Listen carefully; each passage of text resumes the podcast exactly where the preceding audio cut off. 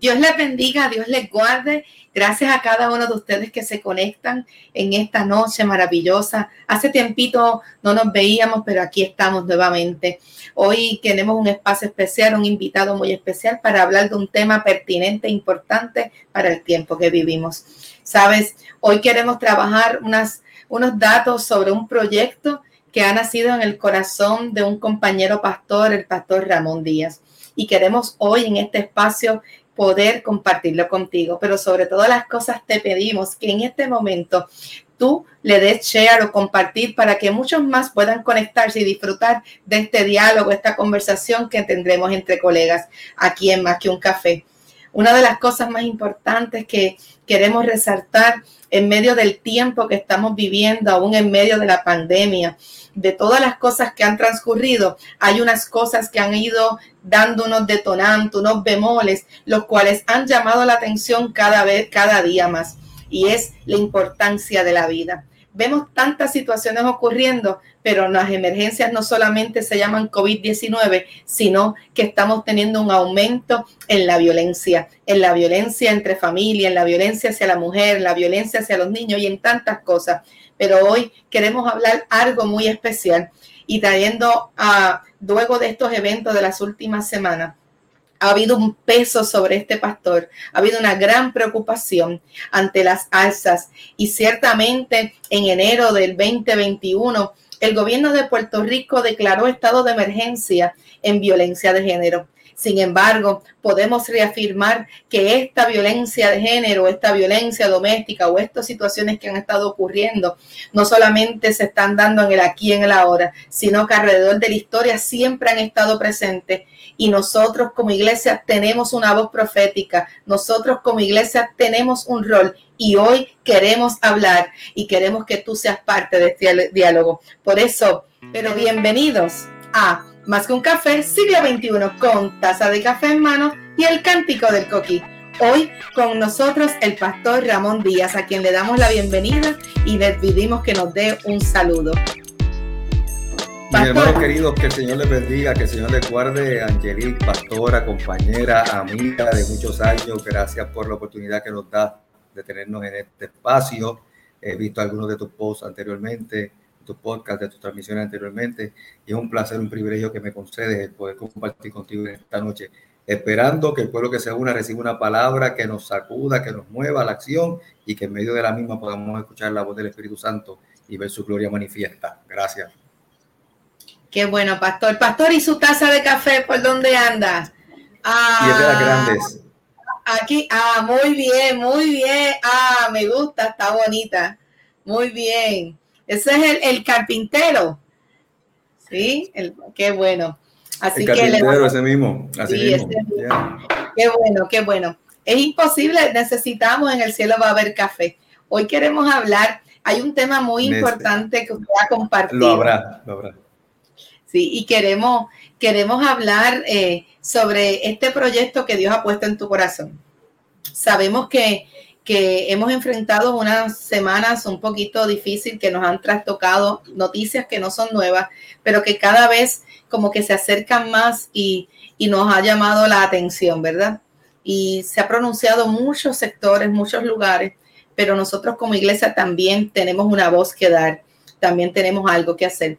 Y este pastor ha, ha, ha trabajado este proyecto que Dios ha puesto en su corazón. Te pido vida en el nombre de Jesús. Pastor, háblanos un poco, ¿qué es eso? Pues mira, Angelique, eh, hace dos domingos nosotros tuvimos eh, un servicio presencial en el Coliseo de el Coliseo Samuel Rodríguez, que es la cancha bajo techo de Agua Buena. Cada mes tenemos un culto allí presencial en los carros eh, y en esa ocasión hacía algunos días que había ocurrido la muerte de estas últimas dos féminas puertorriqueñas, estas dos jóvenes, de manera violenta. Obviamente el país se paralizó, estuvimos estremecidos todos como pueblo y mientras yo predicaba sentía esa carga pesada del Espíritu Santo que me movía a una cosa muy particular, que el pueblo de Dios tiene que levantar su voz de manera unitaria de manera profética, no solamente la demanda de que se detengan todo este tipo de actos violentos que se traduzcan en la muerte de personas, sino también en la responsabilidad de la iglesia a aportar a la calidad de vida de nuestro pueblo. La iglesia del Señor por años mostrado en los, en los, en los últimos eh, quedar silente ante los actos que son violentos y que se traduzcan en la muerte de, del, del, del, prójimo. No estar, pretender orar, sino que además de la oración, que es una herramienta poderosa, tiene que traduzca. Uh, así que en ese sentido, eh, Dios inquietó nuestro corazón de que no muera ni una vida más. Hicimos domingo, um, iglesias de Puerto Rico, a todos los foros donde nos, donde nos dieran acceso para que la, iglesia, la voz de la iglesia se hiciera patente. Y si bien es cierto que tú nos das el, el, la, el privilegio de poder decir que Dios puso esto en nuestro corazón, no es menos cierto que a la primera convocatoria asistieron hermanos y hermanas queridos de nuestra pastoral, incluyéndote, que se hicieron eco de la misma y por eso le estamos levantando. De hecho, y me da mucho gusto estar aquí en este programa porque yo conozco también de tu labor social, de sacar la voz predicada de los púlpitos a la calle y nosotros los que te conocemos sabemos de tu activismo, de querer bendecir otras comunidades de manera tangente allá en Luquillo, como, como lo acostumbraste a hacer por varios años. Así que juntamente estamos levantando la voz de la iglesia. Estamos hablando hoy con el pastor Ramón Díaz de la primera iglesia bautista de Adjuntas. El pastor, hemos tenido la oportunidad de conocerlo hace un, un tiempo algunos, algunos momentos, no tantísimo tampoco, ¿verdad, pastor? Pero hemos podido compartir y para mí es un privilegio el poder estar hoy compartiendo este espacio con él y sobre todo trabajar este tema tan pertinente y necesario en nuestra comunidad para nuestra gente, porque no solamente ocurre a lo lejos, sino que posiblemente tú que te estás conectando has sido parte de estas situaciones, un familiar o tú mismo, a tú contigo, ¿verdad? tú como persona tal vez has salido y tienes testimonio de cómo Dios ha obrado, pero ciertamente son temas sensitivos, temas importantes y temas que no podemos pasar por alto. Te pedimos vida en el nombre de Jesús. Te pedimos vida. ¿Cuán importante es esa palabra? Y sería bueno que mientras estamos conversando con el pastor, puedas ir reflexionando sobre ese pedir vida. ¿Qué pedimos? ¿Qué es nuestra oración? ¿Cuál es nuestra petición? ¿Sabremos realmente lo que significa la vida? ¿Qué es la vida para ti? Son tantas cosas que podríamos preguntar. Y eso es lo que queremos hoy hablar sobre te pedimos vida. Por ahí hay muchas campañas donde hablan ni una vida más, una vida menos. Y se ha levantado una voz y qué bueno, y muchos y diferentes medios han levantado la voz. Claro que hay que hacerlo, pero es más que una voz, es una acción. Hay que llegar un poco más y nosotros como iglesias tenemos un rol y nuestro rol lo queremos hacer. Dice la palabra que el Señor, uno de los manos dice, amarás a tu Dios con todo tu corazón, con toda tu fuerza, pero sobre todas las cosas dice, amarás a tu prójimo. Y esto es parte del amor. Pastor, ahora sí, puede continuar. Sí, ahora. Como, pues te comentaba que lo que quisimos es, yo, yo puse esa inquietud en nuestro corazón de traducir la palabra predicada de los púlpitos a que sea una experiencia trascendental en la calle y que podamos aportar desde la perspectiva del pueblo cristiano. Obviamente la comunidad se hace los esfuerzos legales, se hacen los esfuerzos de, de, de, los aparatos de, seguridad pública. Lo que pasa es que ya el gobierno ha demostrado por incapacidad, por falta de recursos, quizás por la multiplicidad de los casos que se dan, que no tiene las herramientas necesarias para poder atajar este mal. Entonces tenemos que volver a la base, que tiene que ser la orientación, la educación. Yo creo que ahí es donde la iglesia puede hacer su gran aportación eh, y que no solamente nos dediquemos a orar, a señalar el problema, sino a aportar, porque todavía hay una parte de la comunidad que mira a la iglesia con respeto y con deferencia, y a la pastoral y a las comunidades cristianas. Y quizás podemos encontrar un espacio para poder bendecir nuestra gente. como tú bien dijiste, de aquella idea inicial de que no muera nadie más, fuimos trabajando la idea y tú fuiste gran parte, en, gran medida, de aquella persona que nos, nos orientó y nos hizo hincapié en que pudiéramos utilizar la palabra vida, porque a fin de cuentas es lo que la iglesia predica. Y entonces terminó siendo un lema que, que, que decidimos utilizar y que queremos compartir con, con la comunidad cristiana en toda su amplitud en la isla, de que te pedimos vida en el nombre de Jesús. Porque queremos, queremos sobre todas las cosas hablar acerca del valor de la vida, el bien más valioso que Dios nos dio fue la vida misma y el sacrificio, la muerte de Jesús en la cruz del Calvario fue precisamente para rescatar la dignidad de la vida del otro. Junto a Jesús murieron dos ladrones, pero a los dos se le hizo una manifestación de amor que con la muerte de aquel justo, aquellas dos vidas cobraban dignidad. y entonces pues decidimos hacer de esto un tema amplio para distinguir dos cosas. Como tú bien dices, hay algunas campañas que están corriendo que son muy buenas y que nosotros nos vamos a involucrar en ellas eh, de manera contundente y de manera eh, con voz alta. Pero no queremos ser reactivos únicamente al issue del momento, porque hoy son dos mujeres, pero vienen mujeres siendo asesinadas hace mucho tiempo. En otras ocasiones han sido niños, en otras ocasiones han sido vidas inocentes de familias que están en la calle y que a causa de un tiroteo por, por, por delincuentes se ha herido, muerto un inocente. Y entonces escogimos hablar de que te pedimos vida en el nombre de Jesús, porque queremos hablar del valor de la vida misma. Y es tan amplio como el tema de la vida, pero tan específico como el hecho del momento. Ah, y así la, la iglesia puede aportar a una campaña de manera proactiva en la cual desde las denominaciones, los diferentes concilios, las diferentes instituciones y organizaciones afiliadas de cristianas y las iglesias locales pueden hacer un trabajo donde puedan replicar el mensaje y puedan hablarle a sus comunidades. Asimismo, fíjate la definición que establecen cuando declaran la emergencia en salud pública sobre la violencia de género. Dice que se define la violencia de género como aquellas conductas que causan daño físico, sexual, agresiones, maltratos y emocional o psicológico, persecución y aislamiento.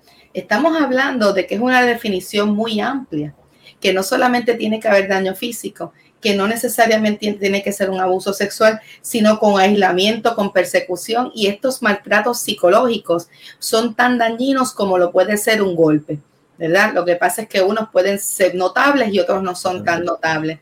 Entonces, dentro de esa alza, en el 2019 reportaron 7.000, eh, 7.021 casos de violencia doméstica en la población de 3.2 millones de habitantes, donde 5.896 ocurrieron contra mujeres. Pero estamos hablando de que se señala es más hacia la mujer, pero no significa que no hay una violencia que también atache al otro género. Aquí realmente, mientras no, podemos, no vamos a empezar a debatir entre una cosa y la otra, porque que nosotros tenemos es vida. Es la vida que Dios da, la vida que Dios tiene potestad, ese soplo, ese aliento, eso que tú y yo no tenemos el derecho de decir a quién sí y a quién no. Nuestra labor, nuestro rol como iglesia, como individuo, como personas pensantes, vivientes, es que nosotros podamos levantar una voz y decir, basta, el Señor nos creó imagen y semejanza. El Señor ama tanto al varón como a la mujer, como al niño, como al anciano, como al joven, como, como al recién nacido. El Señor es el Dios que da y es el Dios que quita. Nosotros no nos podemos seguir tomando las cartas, las cosas en nuestras manos y necesitamos comenzar a accionar.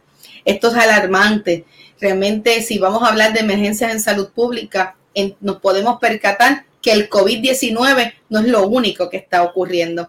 Podríamos decir que hay mucha salud, emergencia en salud pública ocurriendo a nuestro alrededor y dentro de ello está la salud mental, porque realmente para nosotros cometer actos tan, tan, eh, que no se pueden, es que no se pueden ni explicar, pastor, actos tan, tan, tan, tan es que no hay forma, ¿no? La palabra ahora mismo no, no me sale, pero para comer esos actos tiene que ciertamente una persona que no esté en su capacidad, que no ha entendido cuál es el valor, que no ha entendido realmente la razón de ser de nosotros. Y este proyecto busca entrelazarse con pastores, pero no está dirigido solamente a la pastoral bautista, ¿verdad? Totalmente. Mira, déjame partir de lo siguiente y, trayendo un poquito de lo que tú estabas diciendo. La gente de fe, la, gente que cree en el Evangelio de Jesucristo, tiene que observar varias cosas. Eh, a los cristianos, a los seguidores de Jesús, se les comenzó a llamar los del camino. No era los de los templos, no era la iglesia. Eh, eran los del camino. ¿Por qué? Porque estaban en el camino y en el camino daban testimonio del amor que habían recibido de aquel que los había salvado por medio de la cruz del Calvario, que es Jesucristo. Así que nosotros no podemos enajenarnos de que somos la gente del camino, los que seguimos a eso en el camino. ¿Y sabes entonces dónde ocurren los milagros de Jesús? En el camino. Eh, dice la, la, escritura que la gente inclusive sacaba a los enfermos y venían y los llevaban ante Jesús para que en el camino ocurrieran cosas. Y la gran mayoría de las obras redentoras que el Señor hizo, lo hizo con la gente que se topó con Él en el camino. Entonces yo creo que el gran eh, la gran falta de la iglesia cristiana del siglo XXI es que se guardó en sus templos. Cada vez son más las nuevas congregaciones que surgen.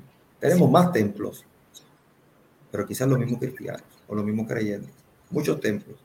Y la iglesia se predica a sí misma, pero dejó de ser, de traducir la palabra poderosa y efectiva que se da en los, púlpitos, en los púlpitos con las acciones redentoras que se tienen que ver en el camino.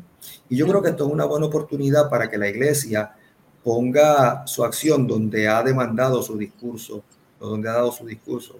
Si hablamos de la no violencia y si hablamos del Dios de la vida, tenemos que hablarle a la comunidad como ente de Dios, como el cuerpo de Cristo, como la autoridad de la iglesia que le ha sido conferida por el Espíritu Santo, tenemos que hablar de la vida que Dios nos da. Que ningún hombre es dueño de la vida de una mujer, pero que tampoco ninguna persona es dueño de la vida de un niño, ni de un anciano, porque la vida la da Dios y nosotros por eso la atesoramos. Eh, y respectivo de la persona más vil que a nuestro criterio pudiera ser, todavía Dios le ama y Dios envió a su hijo unigénito para que muera por esa persona, para que su vida cobre dignidad.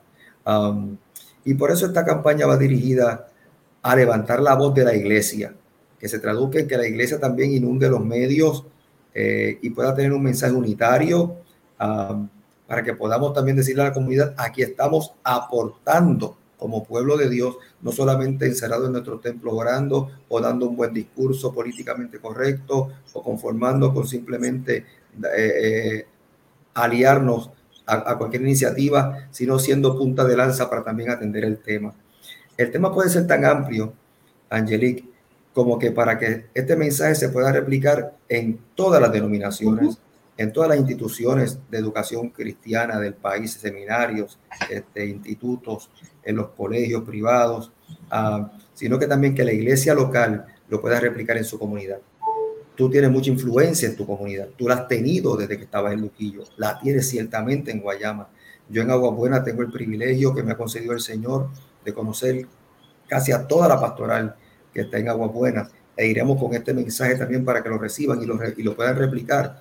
Pero también conocemos la comunidad y sabemos también dónde se cuecen muchos de estos problemas y allí queremos no solamente llevar el mensaje de un lema más de te pedimos vida en el nombre de Jesús, sino hacer actividades eh, que puedan ser concertadas de educación y de demanda que atiendan el problema de nuestra comunidad en Agua.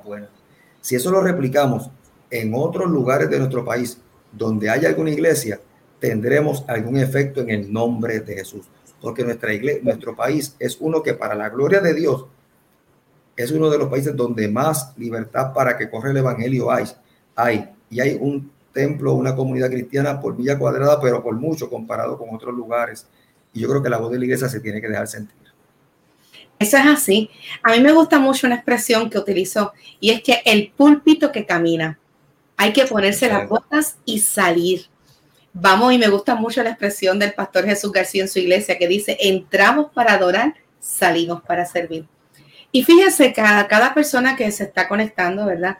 No estamos hablando de religión, no estamos hablando de dogma, estamos hablando de vida, estamos hablando de un Dios vivo, de algo en que nosotros tenemos convicción, ¿verdad?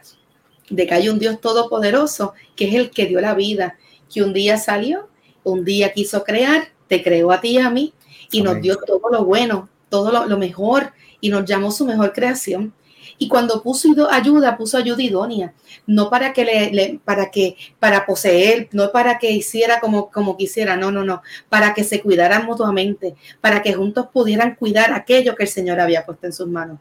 Lo que pasa es que nuestra conducta y nuestras maneras y nuestras formas, nosotros hemos dañado la perfección, pero todavía hay un Dios que quiere hacer cosas grandes con cada uno de nosotros. Oye, hay algunos comentarios, pastor, mire, y por ahí la pastora Laura llegó, la vamos a unir, pero mira, aquí Edna Flores nos dice, gracias a los pastores que se han unido y han respondido a la convocatoria que le hace el Señor Jesucristo Todopoderoso. La iglesia tiene que hablar fuerte y claro con la autoridad que nos da el Dios de la iglesia. Así mismo es, exactamente así mismo es. Y, y nosotros somos fiel creyentes de que, ahí está nuestra compañera, fiel creyente de que, de que la unidad es la que nos ayuda, es la unidad del cuerpo de Cristo, la que nos va a hacer fuerte para nosotros poder llegar con un mensaje rotundo para que haya eh, unas transformaciones. Pastora Laura Yala, bienvenida a Más que un Café, siglo XXI. Mire, mire, con la tacita con la tacita por aquí. Dejé la mía, eso no es justo. Estoy muy feliz, estoy muy feliz de verdad de poner un a ustedes y que nos alegra mucho y pude escuchar, ¿verdad? Parte de esta última parte de la conversación. Y definitivamente, Angelic, totalmente de acuerdo contigo, al igual que con mi hermano Ramón. Eh, nosotros aquí no estamos hablando de religión, aquí estamos hablando de una buena noticia. Aquí estamos hablando de esa buena noticia que Jesús proclamó, que no era religión, era un estilo de vida, era un cambio de pensamiento, un nuevo paradigma, una nueva manera de vivir, de relacionarnos con Dios y de relacionarnos con los seres humanos que están a nuestro alrededor, que son nuestros cercanos y que son nuestro prójimo. Así que estamos bien contentos, ¿verdad? Por lo menos yo estoy muy contenta de esta iniciativa eh, de nuestro hermano eh, reverendo Ramón Díaz eh, y que ahora se ha convertido en nuestra, ¿verdad? La hemos acogido con mucha seriedad, con mucho compromiso, eh, porque verdaderamente eh, refleja lo que afirmamos como pastores y pastoras dentro, en este caso, ¿verdad?, de las iglesias bautistas de Puerto Rico, pero también con la idea y con el corazón eh, en que otros y otras de otras confesiones cristianas quieran también ser parte. A fin de cuentas, todos proclamamos la vida, la vida que hay en Cristo Jesús, pero también esa vida no es solamente en un elemento espiritual aislado, tiene que darse dentro de un contexto y, de lo concreto, que es nuestro día a día y nuestro vivir, desde con nosotros mismos, nuestra familia, nuestras comunidades, eh, las relaciones que tenemos, ¿verdad? Los distintos grupos y sectores que conformamos nuestras comunidades y, esa es la voluntad de Dios, ese es el shalom, ese es el Irene, la paz de la que habla la palabra, ¿verdad? Ese bienestar pleno que trasciende lo, lo, solamente espiritual sin dejarlo fuera porque es nuestra fe, pero definitivamente si lo dejamos solamente en lo espiritual, no estamos proclamando el evangelio que Jesús predicó. Así que estamos bien contentos con esta iniciativa, ¿verdad? Te pedimos vida en el nombre de Jesús. Y esa vida con letra mayúscula me encanta, porque no es meramente existir, no es meramente que unas eh, células estén juntas. Esto tiene que ver con mucho más que eso.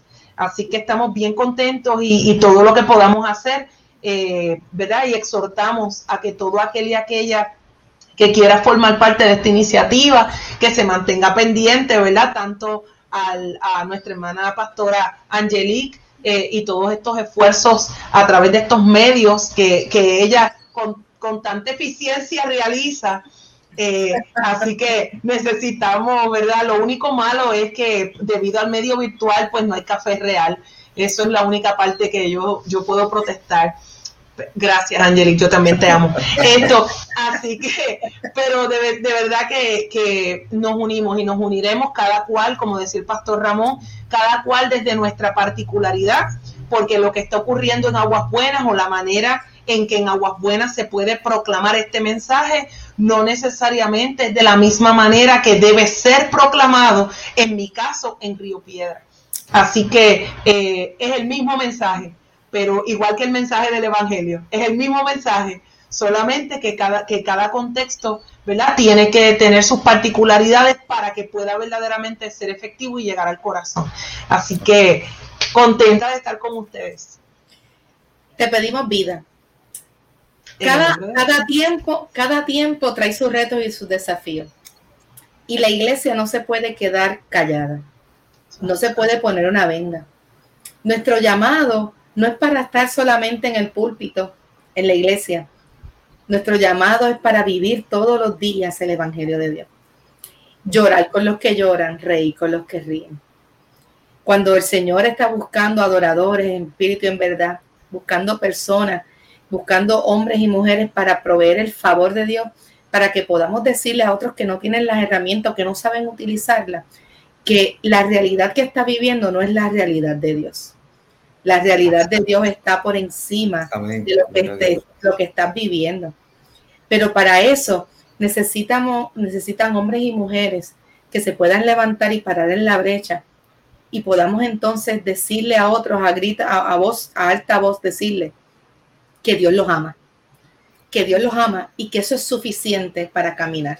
Pero no va a bastar sola vamos a, es suficiente para caminar pero de igual manera necesita ir acompañado de unas acciones, de unos mecanismos, unas herramientas, de un acompañamiento para que cada persona pueda salir del círculo y salir y ser libre.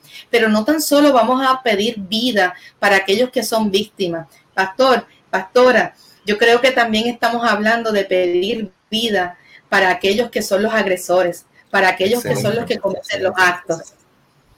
Así que... Mira, Angelique, adelante,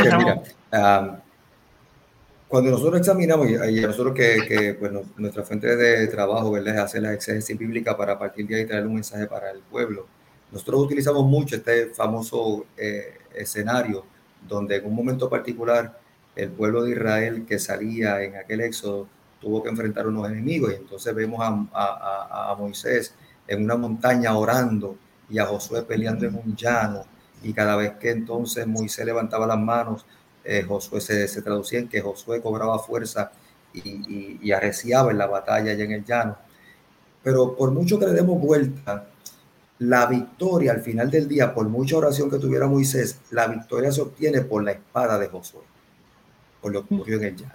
Eso es lo que trae la victoria. Así que son dos, dos, son, son dos acciones de la misma moneda. Por otro lado, por otro lado, acá en la escritura en un momento particular el Señor tuvo la necesidad de retirarse para tener un momento especial con Dios y se llevó a algunos de sus discípulos y los discípulos vieron algo que no habían visto antes y era el rostro del Señor transfigurado y vieron una experiencia espiritual preciosa donde a ellos le causó tanto, tanto bienestar que dijeron, vamos a hacer aquí unas enramadas para quedarnos aquí. Y el Señor les dijo, no, porque donde nos, donde nos toca trabajar es con la gente allá abajo. Así que toda experiencia espiritual tiene que traducirse en una acción con la gente. Y esto nos lo muestran estos dos pasajes. Hay muchos más que pudiéramos escoger. Así que esto, primero para decir que todo pastor que predique el mismo Dios que ustedes y yo predicamos, tiene que asirse de esta palabra, de esta oportunidad que nos da el Señor y de esta convocatoria para ir al llano allí y que por la espada de nosotros y que por por la acción redentora con los demás, obtengamos alguna victoria. Así que orar está bien si está juntamente acompañada por la obra que estemos dispuestos a hacer para bendecir a la gente que esté en el llano, porque ahí es donde verán la gloria de Dios. Por otro lado, en nuestra, en, en, nuestra casa haremos lo siguiente, en nuestra iglesia, en la primera iglesia bautista de Agua Buena, varias cositas para que la iglesia, las diferentes iglesias puedan ir viendo cómo pueden hacerse parte de, de, de esta convocatoria. La iglesia local tiene contacto con la comunidad y ese es su campo de acción.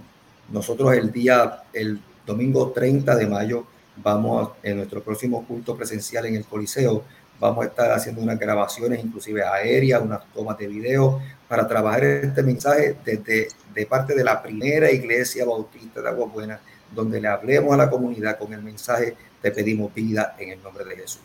Eso va a ser un video eh, de parte de nuestra iglesia con, nuestro, con los pastores de la comunidad, nosotros los vamos a convocar para decirle de, esta idea, pero nosotros tenemos allí en Agua Buena pastores que trabajan directamente con la policía o son capellanes o tenemos pastores que son policías porque son bivocacionales.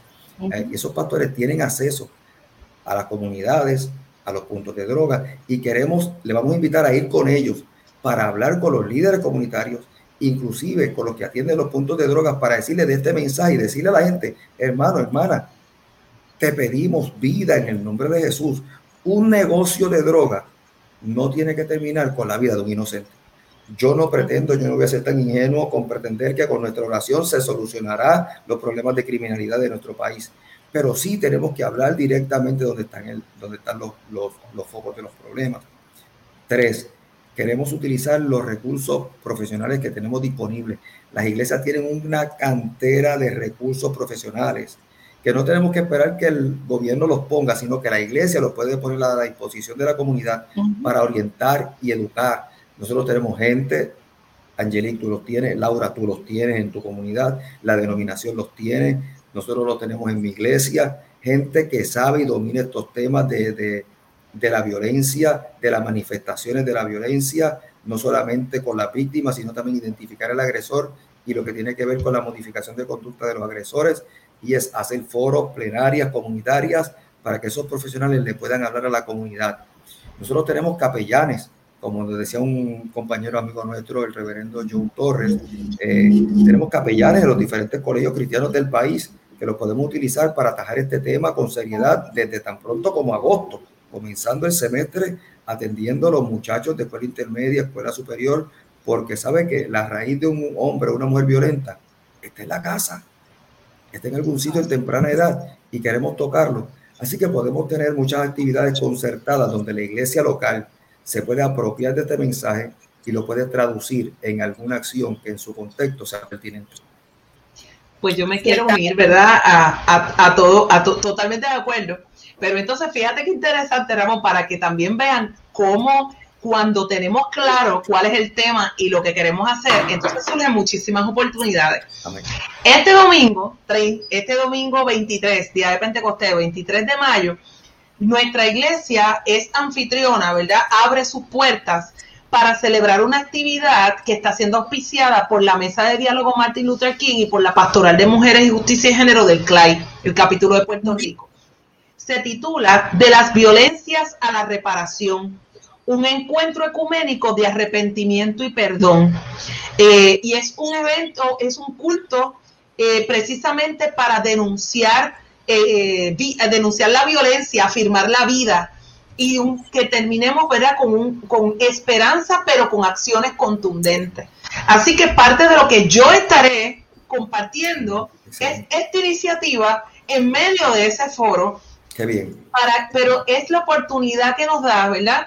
De eh, no necesariamente es hacerlo todo. Yo no, yo no tengo drones y todas esas cosas para hacer videos, pero sí tengo el templo para que vayan y para que puedan hacer algo que se traduzca de muchas maneras. Y esto es lo interesante, no tenemos que hacer lo mismo.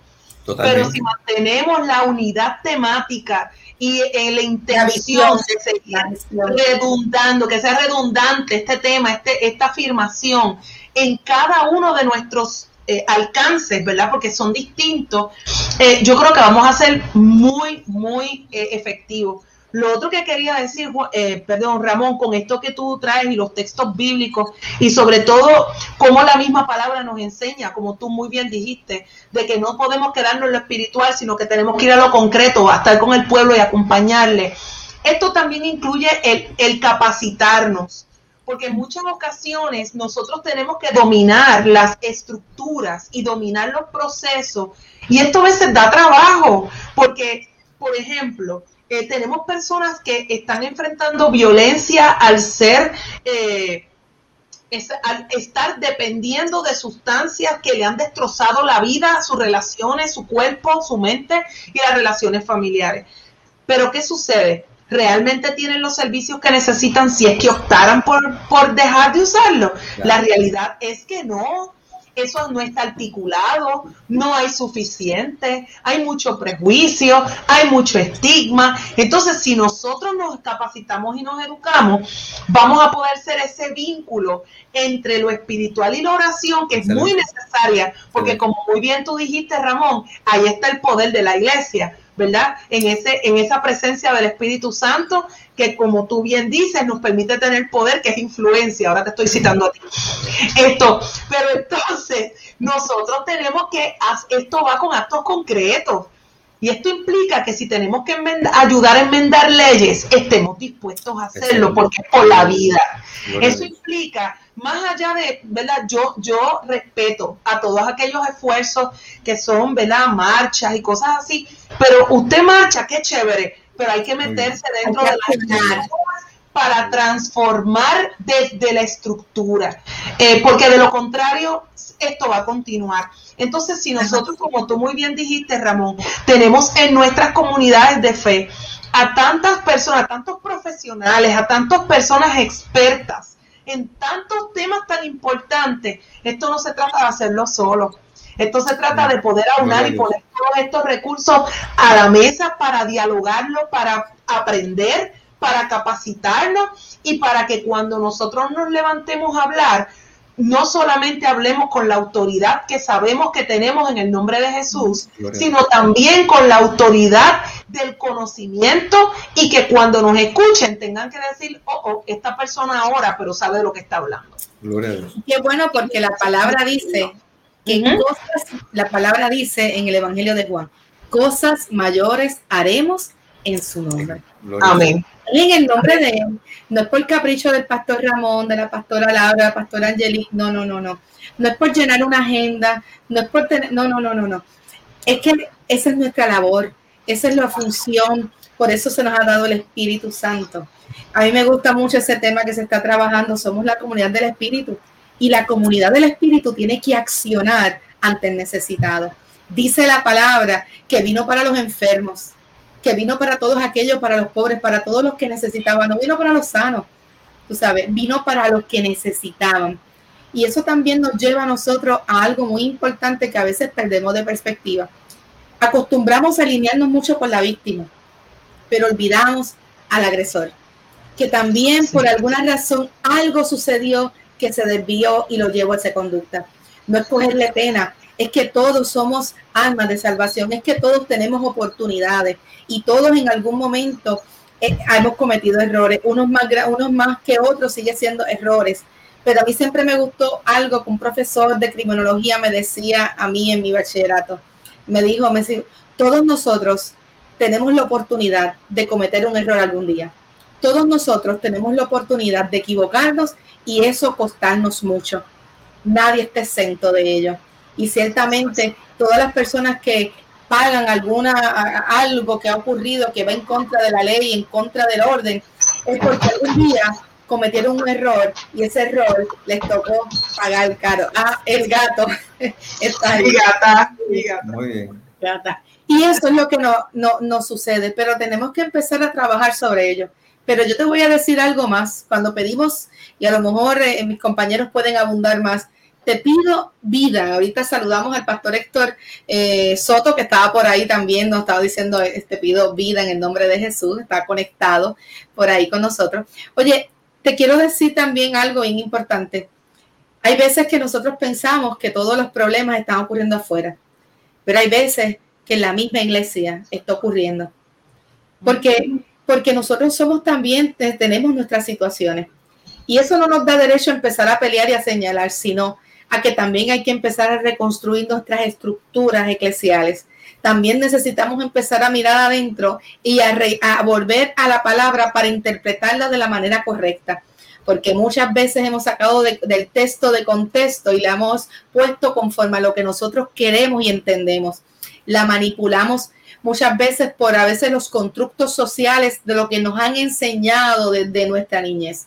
Hemos repetido conducta y eso hace que nosotros detengamos el poder del Espíritu transformador que quiere hacer. Cuando nosotros buscamos de Cristo, tenemos que estar siempre dispuestos a abrir nuestro corazón para que Él comience a transformar y nuestro pensamiento, nuestro vocabulario, nuestra forma de, expresarnos y tratar a nuestro prójimo comienza en casa, comienza en la iglesia. El mensaje desde nuestro púlpito, la forma que nuestros líderes, nuestros miembros tienen que comenzar a mirar, es mirarlo con los ojos de Cristo y permitiendo que el Señor obre. El Señor nos ha llamado a todos, no nos llamó a tener posesiones, no nos llamó a mandar sobre otros, nos llamó a unirnos y trabajar unánimes. Oye, necesitamos empezar a cambiar nuestro dialecto y comenzar a, hablar de vida. ¿Y qué es vida? ¿Qué es vida? que es vida, qué es lo que nosotros buscamos, para qué vamos a la iglesia, para qué buscamos del Señor. Yo no sé si mis compañeros quieren abordar un poco más sobre cómo nosotros desde este proyecto podemos comenzar a transformar esos corazones y esas mentes. Posiblemente ustedes tienen más tiempo en la pastoral y han visto casos. Yo he escuchado historias donde hay muchas personas que dicen eh, eh, que em, es lamentable y es doloroso que, se acerque una persona y, está sufriendo violencia y, y, vamos a orar. No, no, no. Pero mientras tanto, ¿qué está sucediendo en ese hogar? Mira, algo que yo creo, y tú lo mencionaste ahorita, Angelique, y, aquí quiero ir primero que Ramón, porque siempre dice cosas muy bonitas, entonces me voy primero esta vez. Te amo, Ramón. Mira, yo creo que, yo creo que una de las cosas que nosotros eh, tenemos que definitivamente empezar, tú mencionaste algo, Angelique, es a cambiar nuestro dialecto, a cambiar nuestro vocabulario. Y y yo y hubo un estudio bíblico que nosotros trabajamos en la iglesia recientemente basado en un libro que se llama El Dios pródigo. Y dentro de eso es tremendo porque una de las cosas que uno aprende, yo creo que ese, el grupo que cogió ese estudio en Río Piedra está como que demasiado consciente de eso, que muchas veces hablamos del hermano menor que se fue, que malgastó todo, que estuvo con prostitutas, que, que, que después quiso volver, pero se nos olvida el hermano mayor. El hermano mayor que siempre estuvo ahí, pero tampoco estaba alineado con la voluntad del padre y el propósito del padre. Porque cuando el padre demostró el amor incondicional hacia su hijo menor, el hermano mayor se disgustó y se molestó. Y yo creo que nosotros, los que estamos dentro, aquellos que somos, ¿verdad? Que estamos más activos quizás dentro de la vida de la iglesia ministerial, sea pastores o laicos o quien sea, muchas veces nos comportamos como ese hermano mayor hasta nos da coraje que Dios ame a aquellos que se han equivocado o aquellos que cometen errores, sea que están adentro y cometen un error y entonces le damos de codo duro y, y somos los primeros que los tiramos afuera. O cuando algunos cometen como los que son los agresores. No es fácil, porque nuestra humanidad es lo que hemos aprendido cuando yo tengo serios problemas, sobre todo con gente que abusa de menores, con personas que abusan de personas indefensas, como personas que eh, ancianos o personas que no se pueden defender por sí mismas.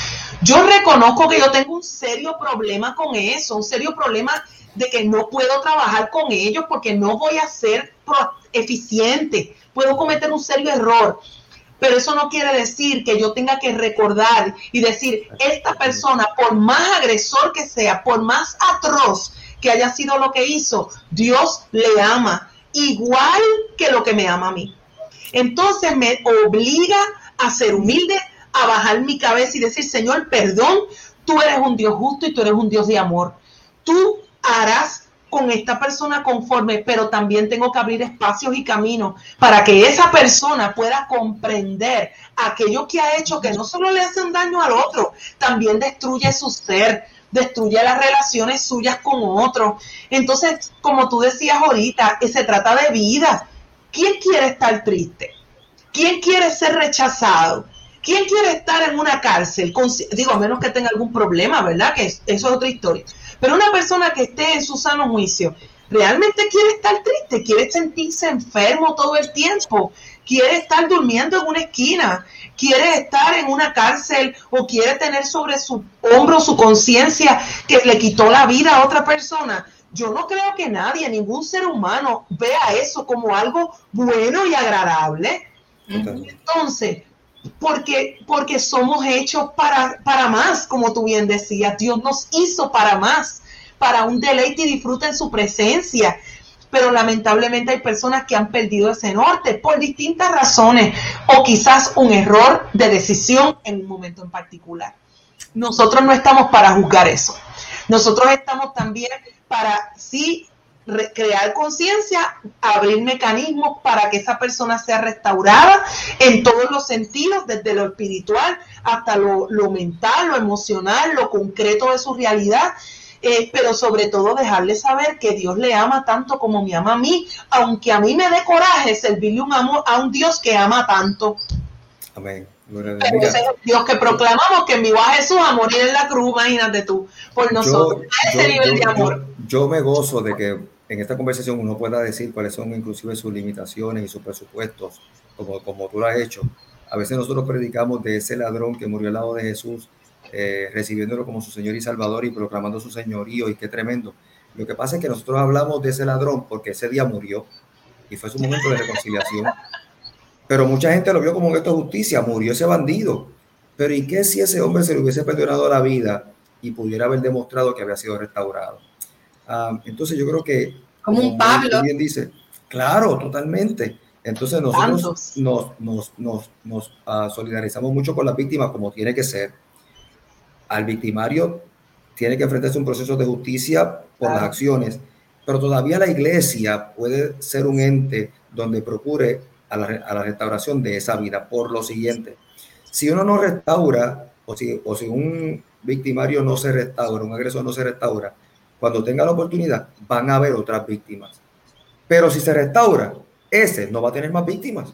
Entonces es una forma inteligente y proactiva de atajar el problema.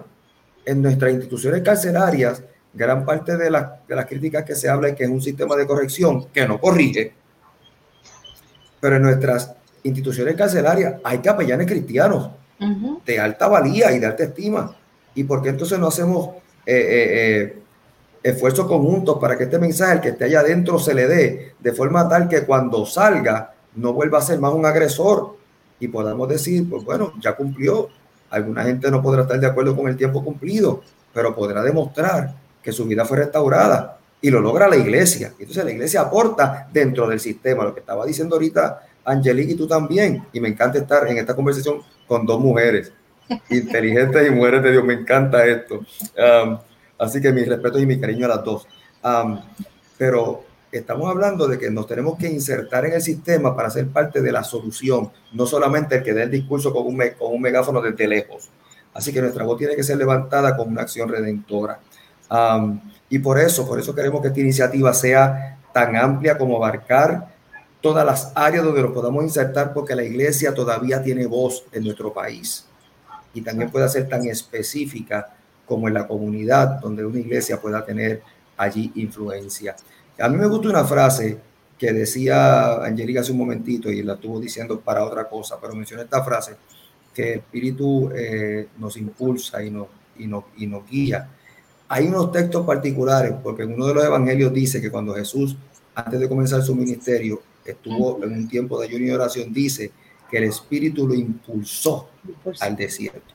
Y en otra parte dice que con uno de, los discípulos del Señor, Felipe, dice que el Espíritu también lo impulsó al desierto para predicarle a un, a un, etíope. Uno que estaba acostumbrado a decirle a la multitud, fue impulsado al desierto para predicarle a uno. Es decir, el Dios de la vida se encarga de la totalidad y expresa su amor a la totalidad de la gente y nos impulsa y nos lleva hasta allá, pero puede que esa sea nuestra zona de confort. Pero nos saca de la misma aunque sea para llevarle el mensaje a uno. Y aunque nosotros no entendamos qué hacemos en el desierto, hay una vida allí que necesita. Y yo creo que el Espíritu nos impulsa, y yo he utilizado esto, ¿verdad?, como un tipo de cliché.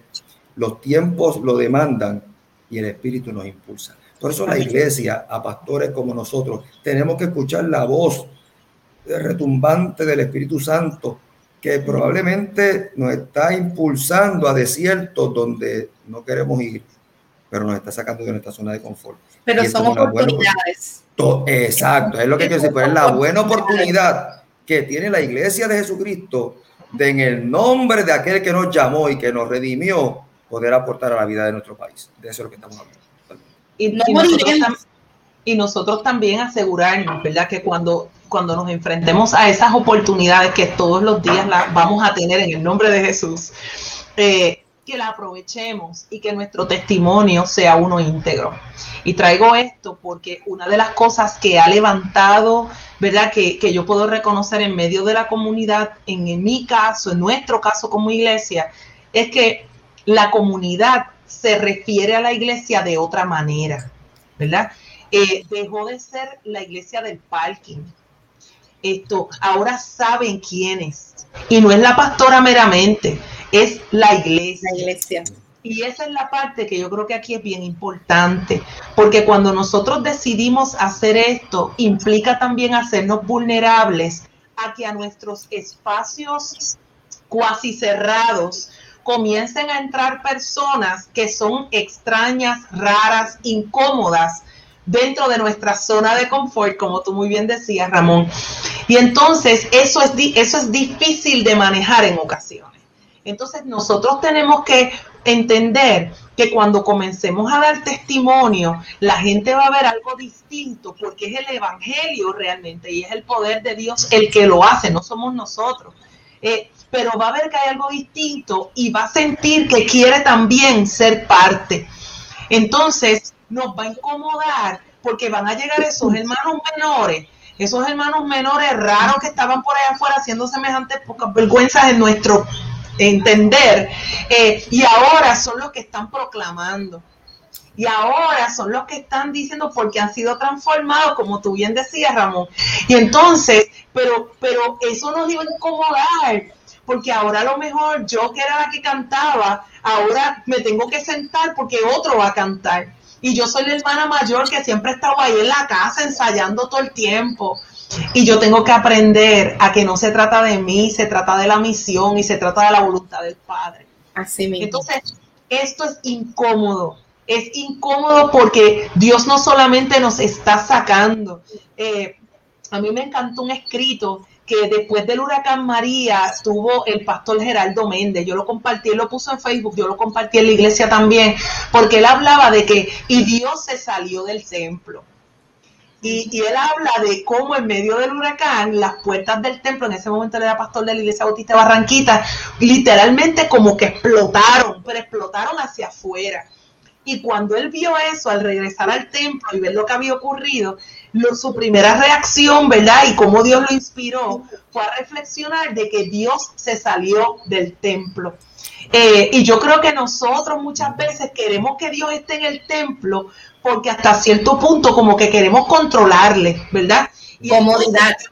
Dios se sale del templo hace rato, se salió del templo y hace rato que le ha dicho a la iglesia desde el mismo principio en la gran comisión y por todo el mundo. O sea, la tarea de la iglesia está, está afuera adentro nos capacitamos, adentro celebramos lo que Dios hace, adentro compartimos testimonio, adentro tomamos estas personas que llegan y les enseñamos acerca del amor de Dios y de lo que Dios enseña en su palabra. Pero la tarea de la iglesia no está ahí, la tarea de la iglesia está afuera.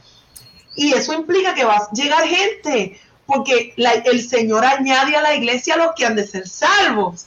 Entonces, cuando eso pase, tenemos que estar dispuestos a recibir a aquellos que han sido convocados e invitados por el Señor a formar parte de la, de la, de la familia de la fe. Y eso también es un reto, porque no es decir ahora, como este lema, ¿verdad? Te pedimos vida en el nombre de Jesús, va a traerle retos a la iglesia porque nos va a sacar de la zona de comodidad. Totalmente, totalmente. Y no podemos seguir con los clichés y hablando, como yo digo, el lenguaje cristiano que solo los cristianos entendemos, pero la gente de afuera lo que está entendiendo es bla, bla, bla, bla, bla. Esto tenemos que hablarle de tal manera que entiendan lo que es el evangelio. Y la única manera de que lo entiendan y lo quieran recibir es con el testimonio eh, dándose cuenta de que nuestro discurso no es el mismo, porque hablamos pero estamos presentes, hablamos pero les acompañamos, estamos con ellos.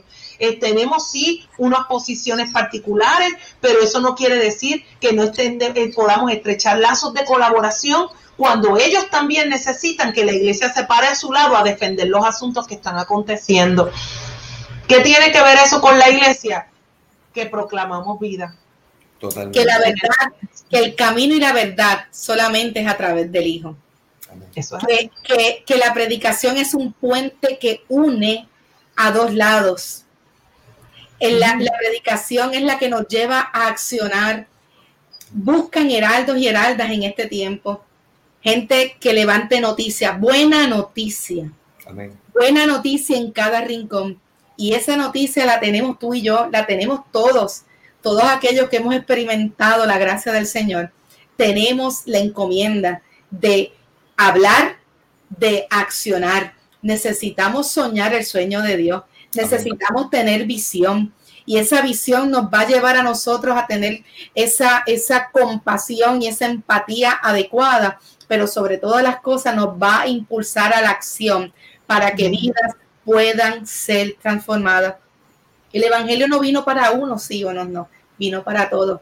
Nosotros no estamos en las trincheras, no, no, nuestro, nuestro anuncio no es eh, eh, eh, irnos a pelear quién tiene la razón. Nuestro anuncio es poder llevar un mensaje de vida a través del Hijo que fue a la cruz y volteó la sangre por ti, por mí. Y es el único que nos da el camino a la verdad y a la vida. Pero necesitamos salir con voz de trompeta. Necesitamos pararnos, necesitamos pararnos en la brecha por los que no pueden. Necesitamos dejar de tener miedo, necesitamos salirnos de nuestra comodidad y poder accionar conforme a lo que el Señor nos ha llamado. A uno los habrá llamado en, unos escenarios, a otro en otro. Aquí lo importante es que te llamó. A mí me gusta mucho, eh, hay una porción que me gusta mucho en la, en la palabra y fue cuando el ángel se le presenta a María y le dice, el favor de Dios está sobre ti. En otras palabras, la confianza de Dios mismo, Dios mismo, desde el cielo hacia la tierra, miró a esta mujer y creyó que podía hacer la tarea. Ese favor dado por Dios mismo, del cielo a la tierra. Y nosotros vamos de la tierra hacia el cielo, pero necesitamos caminar en pos de eso. La iglesia se levanta, la iglesia está haciendo acción, pero todavía podemos hacer más.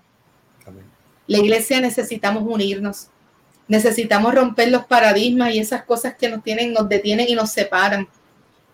Nosotros lo que necesitamos es proclamar al Padre, al Hijo y al Espíritu Santo. Y con eso de frente vamos a poder dar vida. Bueno, vamos a arreglar ese comentario vamos a poder pedir vida al que da vida. Ahora estamos con esto. Y, por eso es este espacio.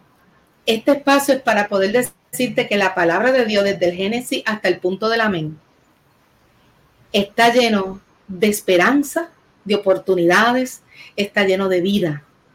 No hay nada, no hay nada en la palabra que tú encuentres y que yo encuentre que nos separe del amor de Cristo todo desde el principio está hecho para darnos vida. Aún en medio de nuestra desobediencia, Dios está dispuesto a dar vida. ¿Quiénes somos tú y yo para quitarla? ¿Quiénes somos tú y yo? No somos quienes para juzgar, no somos quienes para quitar, pero sí somos quienes para proclamar. Pastor, te pedimos vida en el nombre de Jesús. ¿Qué más puedes añadir en este espacio ya a punto de concluir. Mi agradecimiento a mujeres como ustedes, como les dije, esto surgió en mi corazón, el Espíritu Santo lo puso un domingo. Lunes yo lo compartí con algunos pastores, los cuales estaban ustedes todos. Y se hicieron eco, tan pronto escucharon esa voz de lo que hoy le estamos dando forma. Como bien decía Laura, eh, esto ya es un proyecto de todos, esperando en el Señor que la iglesia cristiana de Puerto Rico lo pueda acoger porque los tiempos lo demandan, el espíritu nos impulsa.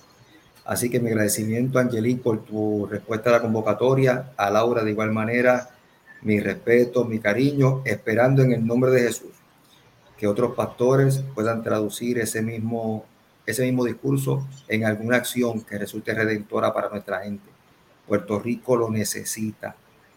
El Dios del cielo y de la vida entregó a su Hijo para que tuviéramos vida y vida en abundancia. Y la iglesia lo que sabe hablar es de vida.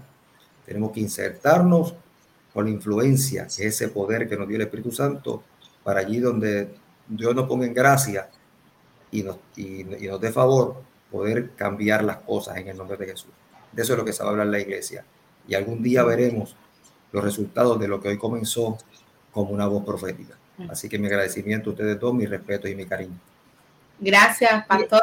Y, antes de que Laura pueda, ¿verdad? Eh, también añadir en este minutos finales, eh, posiblemente haya gente diciendo, ¿por qué no se ha pronunciado la denominación? Tal vez haya gente que pregunte, pero tienes que mirar más allá. Tal vez no lo has visto desde ese, desde ese punto por nuestra forma y nuestro gobierno congregacional. Pero sí hay voces que nos estamos pronunciando.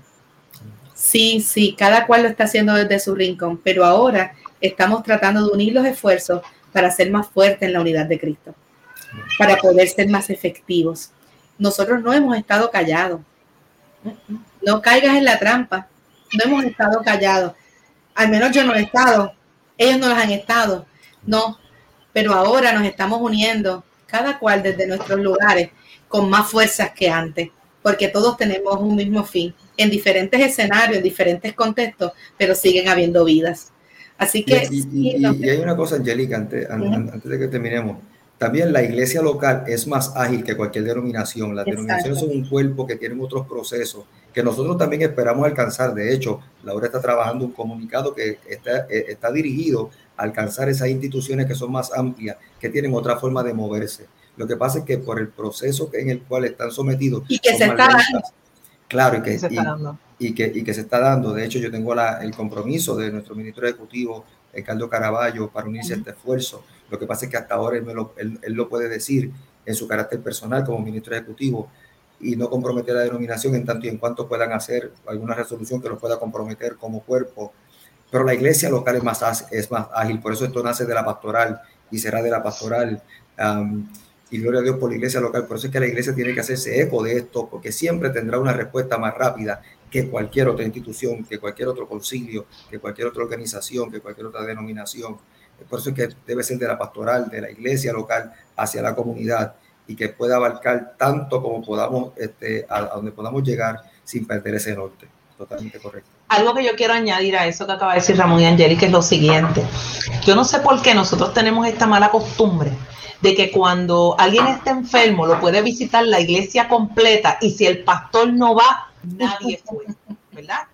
Lo mismo ocurre, se nos olvida que cuando hablamos de la iglesia, eclesía es la asamblea de creyentes, somos todos. Y lo mismo ocurre cuando hablamos de la denominación.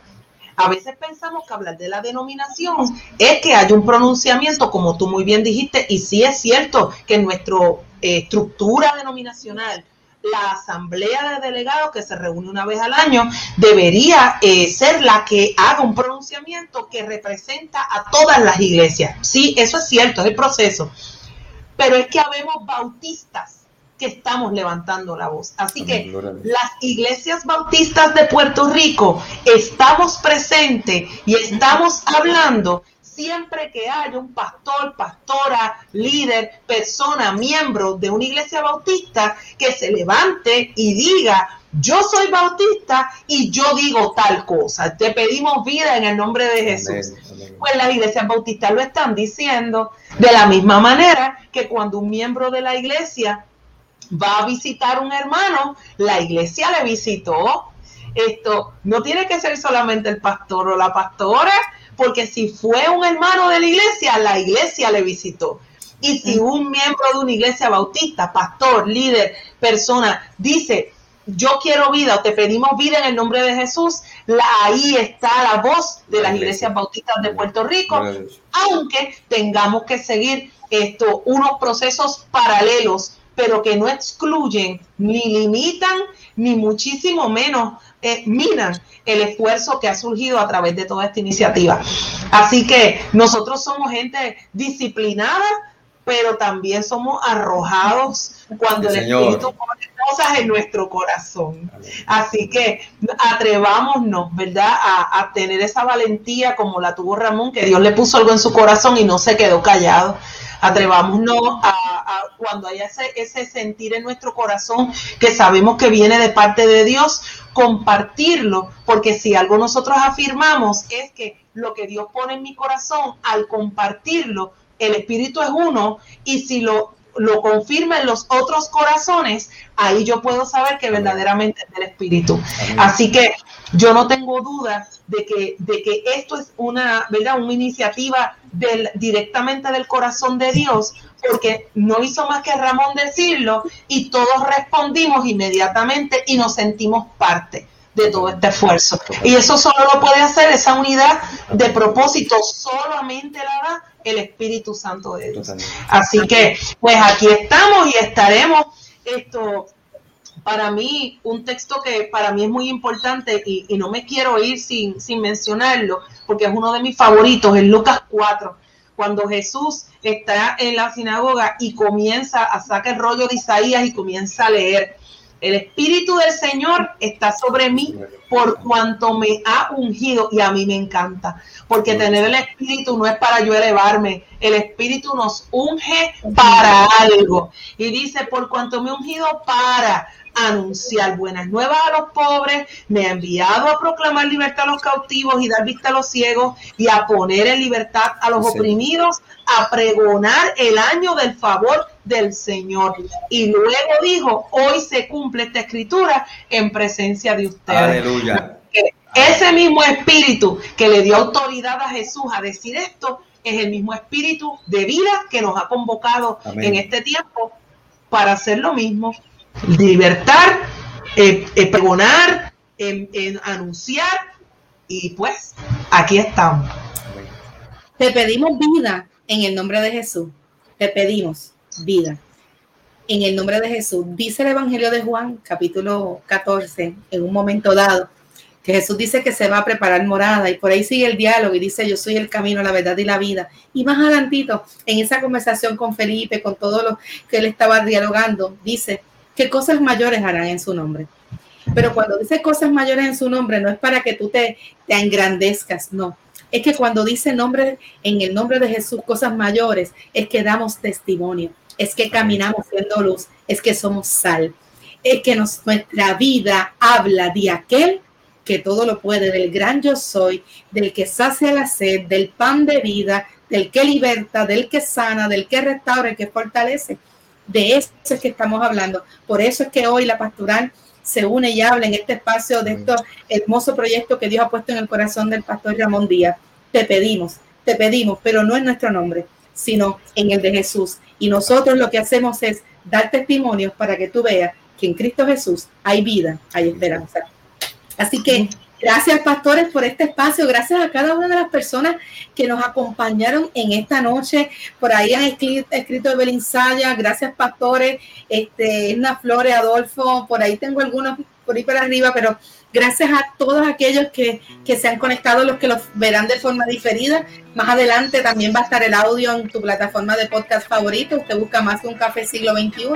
Puede compartirlo, puede verlo en YouTube de igual manera. Así que no lo dejemos aquí, esté pendiente, porque pronto estaremos compartiendo las demás iniciativas. Iniciativas como por ejemplo, eh, más de lo que el mismo pastora ha comentado, este, poder nosotros trabajar con los capellanes dentro de las escuelas, los colegios, hacer los challenges con los estudiantes, este, empezar a cambiar desde el núcleo, desde lo más sencillo, desde nuestros niños, depositar esto, importancia de la vida, hasta el, más hasta el envejeciente pero sobre todas las cosas también educar. Así que también estamos en camino a poder desarrollar eh, qué dice la palabra conforme a la vida, qué dice la palabra conforme a la violencia. Hay tanto que hacer, pero ya comenzamos, que es lo importante.